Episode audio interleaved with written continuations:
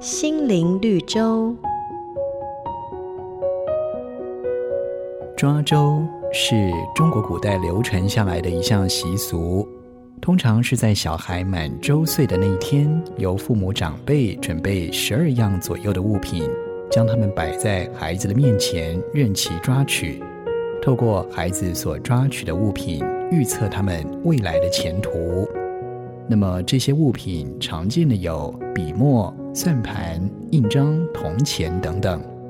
孩子若是抓到印章，表示将来官运亨通；抓到算盘，适合从商；抓到笔墨，则可能成为一名作家。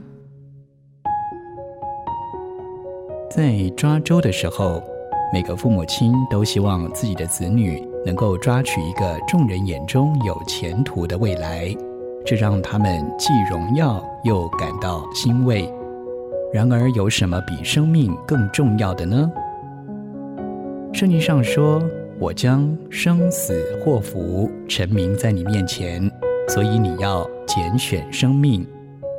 选择生命的真道，实在比拥有一切都还重要啊！”本节目由好家庭联播网、台北 Bravo FM 九一点三、台中古典音乐台 FM 九七点七制作播出。瑞源银楼与您共享丰富心灵的全员之旅。